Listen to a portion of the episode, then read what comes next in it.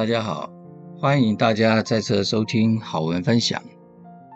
在前一阵子，无意中听到有人谈论到有关于“过化存神”这四个字。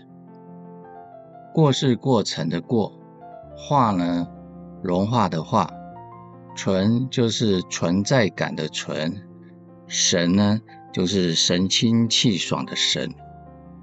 过化存神这四个字，这不禁让我想起，在过去有这么一段的机缘。这个机缘听到长辈也曾经跟我谈论到有关于过化存神这四个字的意思是什么呢？我在网络上所查到，指的是圣贤的德行能够感化众人，其所过之处。或所居之地，均受其教化遗俗，神妙莫测。过去有许多地方都有建立所谓的习字亭，这个习字亭亦称为习字楼或习字塔、坟字库、坟字楼等等，有很多不同的名称。在台湾，大部分都称之为圣基亭，就是圣人的足迹。圣基亭，客家地区称之为静字亭。习字塔是做什么用呢？它是用来烧毁书籍，或者是有任何文字印刷或书写纸张的地方。那么习字塔也是古代文人雅士对于尽习字纸理念的体现之一。同时也有崇敬仓颉文昌帝君的意义。我们看在习字塔上面呢，它都会有题名四个字，这个四个字就是“过化存神”。因为过去古人对于天地都是心存敬畏的，不敢造次。那么对于圣贤所流传下来的经典教义，也都能够在生活中秉持遵守，不敢放肆，内心都能够保有人与人之间的人情义理、公理正义。所以习字亭建立的目的，顾名思义，就是要告诉世人，要懂得珍惜纸上任何的只字片语，因为过去古代的经济及技术等各方面。对于纸张的生产以及获取不容易，非常非常的珍贵。这个印刷术、印刷的一个技术也是不容易的。对于纸上，无论是印刷或者抄写的经典教义，都是能够启发人类的心性智慧。无论是在传道上、授业上等等，这些文字大都承载了大道义理。所以得来是非常不容易的，所以才要更加的珍惜。倘若没有古代圣贤传承下来义理的教化，那么人跟禽兽的差别就不大了。人之所以为天地人三才之一，万灵之首，乃是因为人是可以被教化的。可是我们反观在现代二十一世纪的社会，我们对于各项资源取得比过去古代容易多了。我们只要网络上一查，输入关键字一查就有了。可是大家对于这么容易取得的圣贤大道的真理，我们真的有把这些大道真理视若珍宝吗？长辈说，为人处事的道理。以及修养品德的方法，其实没有其他的捷径，就在此“过化存神”这四个字当中。我们看习字亭的作用，是为了不让圣贤的文章或不用的字史掉落在地上受人践踏，所以因此用火来焚化净空，除了不让世人照过之外，更是内心对于圣贤的只字片语，以及大道真理沉静的表现。同样的，我们是否能够将这些圣贤所流传下来的大道真理，套用在日常生活中，人与人之间的相待，也能够秉持着过化存神的含义来待人处事？也就是说，内心是否能够抱持着一颗沉静之心，不受人生顺逆的影响，心中不起贪嗔痴慢疑等念头，一切都是秉持诚信待人。可惜世人内心里面都有一颗很拗以及执着之心，倘若存着这样的一个心态，不仅会跟他人过不去，更是会跟自己过不去。怎么说呢？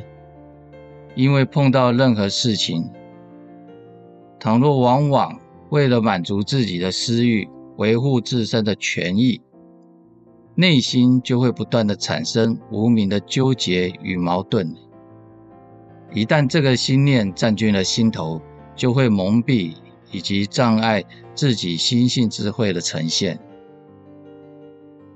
并且这种状况一时很难以排除掉。既然难以化解，以至于这些我执的念头与心态就会一直盘踞在心头，迟迟不去。那么，在生命中要如何找回自己的本性、道德良知，以及提升自己的心性智慧呢？长辈提出了一个譬喻，他说：“你看，人百年之后，这个肉身假体一旦火化之后，请问肉体还在不在？”不在了，肉体也就没了，还能够留下什么？所以不要把有形物形的外相认为是真的。在人生过程当中，倘若自己内心对于任何的人事物一直都是心有千千结，执着于外相，以假当真，那么就无法回归生命的本源。回归良善的本性。倘若想要让自己的道德良知的本性能够透亮出来，唯有自己将自己心中一切的心结打开、净化，放下心中的执着，没有一丝的执念，这样才能不受干扰，才能够看清一切事物的原委，才能够感受到生命美好之处以及生命的意义。与价值为何？生命之所以奥妙，其实就在我们的一念之间、一心之间的变化玄妙，而不是在于外境的物质与权位名声的满足。听了长辈上述所讲的话之后，我个人的内心有这么一点的浅薄的认知与体会。所谓过化存神，就是无论遇到人生的顺逆，无论他人如何待我，我们的内心都要一直保持着正心正念，不要有任何的负面思考，这样才不会障碍自己心性智慧的提升，人生才不会陷入无明的轮回当中。找不到生命正确的出口。大家都听过黄杨一梦的故事，以及庄周梦蝶的譬喻。有关于人生大梦的道理，其实每个人都听过很多很多的故事，很多很多的道理，也都知道，也都明白，但却往往碰到事情的时候，却会深陷其中，不愿意醒来。因为只要遇到人事物，自然就会回到以习性来当家做主，而不是自信做主。所以不知不觉中，让自己陷入了轮回当中，无法跳脱出来。那么我们要如何处理呢？长辈告诉我。其实每一个人都要对自己的生命负责，任何人都是帮不了我们的，只能靠自己。倘若自己不愿意改变，那么谁都救不了，也帮不了。唯有自己不断的反躬自省自己的缺点，并修改自己不好的习性、观念、心态，这才有可能让自己的心态。回归在正面的角度，人我之间的互动，若能够抱持《礼记》所讲的无不尽的心态，时时刻刻谨言慎行，傲不可长，欲不可纵，志不可满，乐不可极，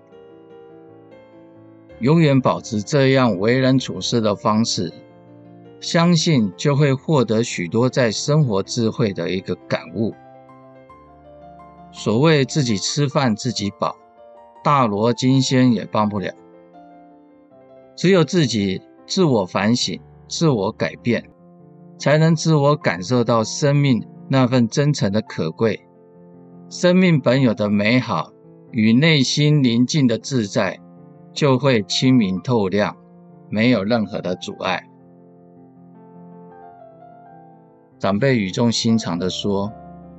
人之所以能够存在这个世间，是因为有本性。有人也叫做灵性。倘若本性能够做主，那么就能够感受到生命自在的意义与价值。倘若是以情绪与我执的主观意念作为行事的依据，那么本性就无法做主，其结果就是随着外境的牵扰。让自己的生命迷茫，找不到彼岸，内心的情绪会随着他人的对待而起伏不定。即使我们到处问神拜佛，还是没有办法解决自己内在心性无明的问题。要明白一个道理：我们为人处事的高度。是来自于品德涵养的深度。那么要如何涵养自己的品德呢？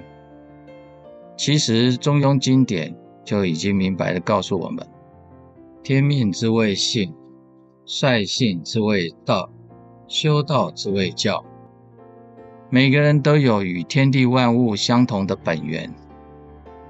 那么要如何去找到自我生命的本源？以及如何在日常生活中去运用呢？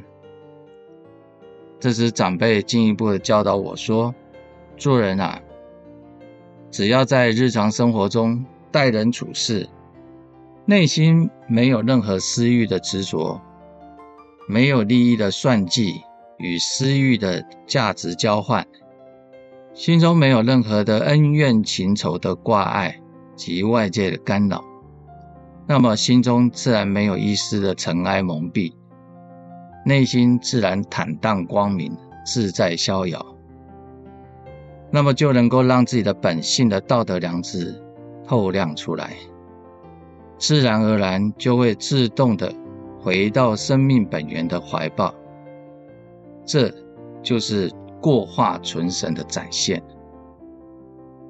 以上的内容分享提供给大家参考。倘若大家喜欢这次分享的内容，也恳请大家帮我们点按一下订阅或者是关注，这样大家都可以收到未来更新的内容。